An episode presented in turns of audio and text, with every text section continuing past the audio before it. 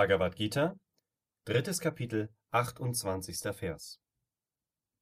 Wer jedoch die Wahrheit über die Bereiche der Eigenschaften und ihre Funktionen kennt, o mächtig bewaffneter Arjuna, und weiß, dass sich die Gunas als Sinne zwischen den Gunas als Sinnesobjekten bewegen, ist nicht verhaftet.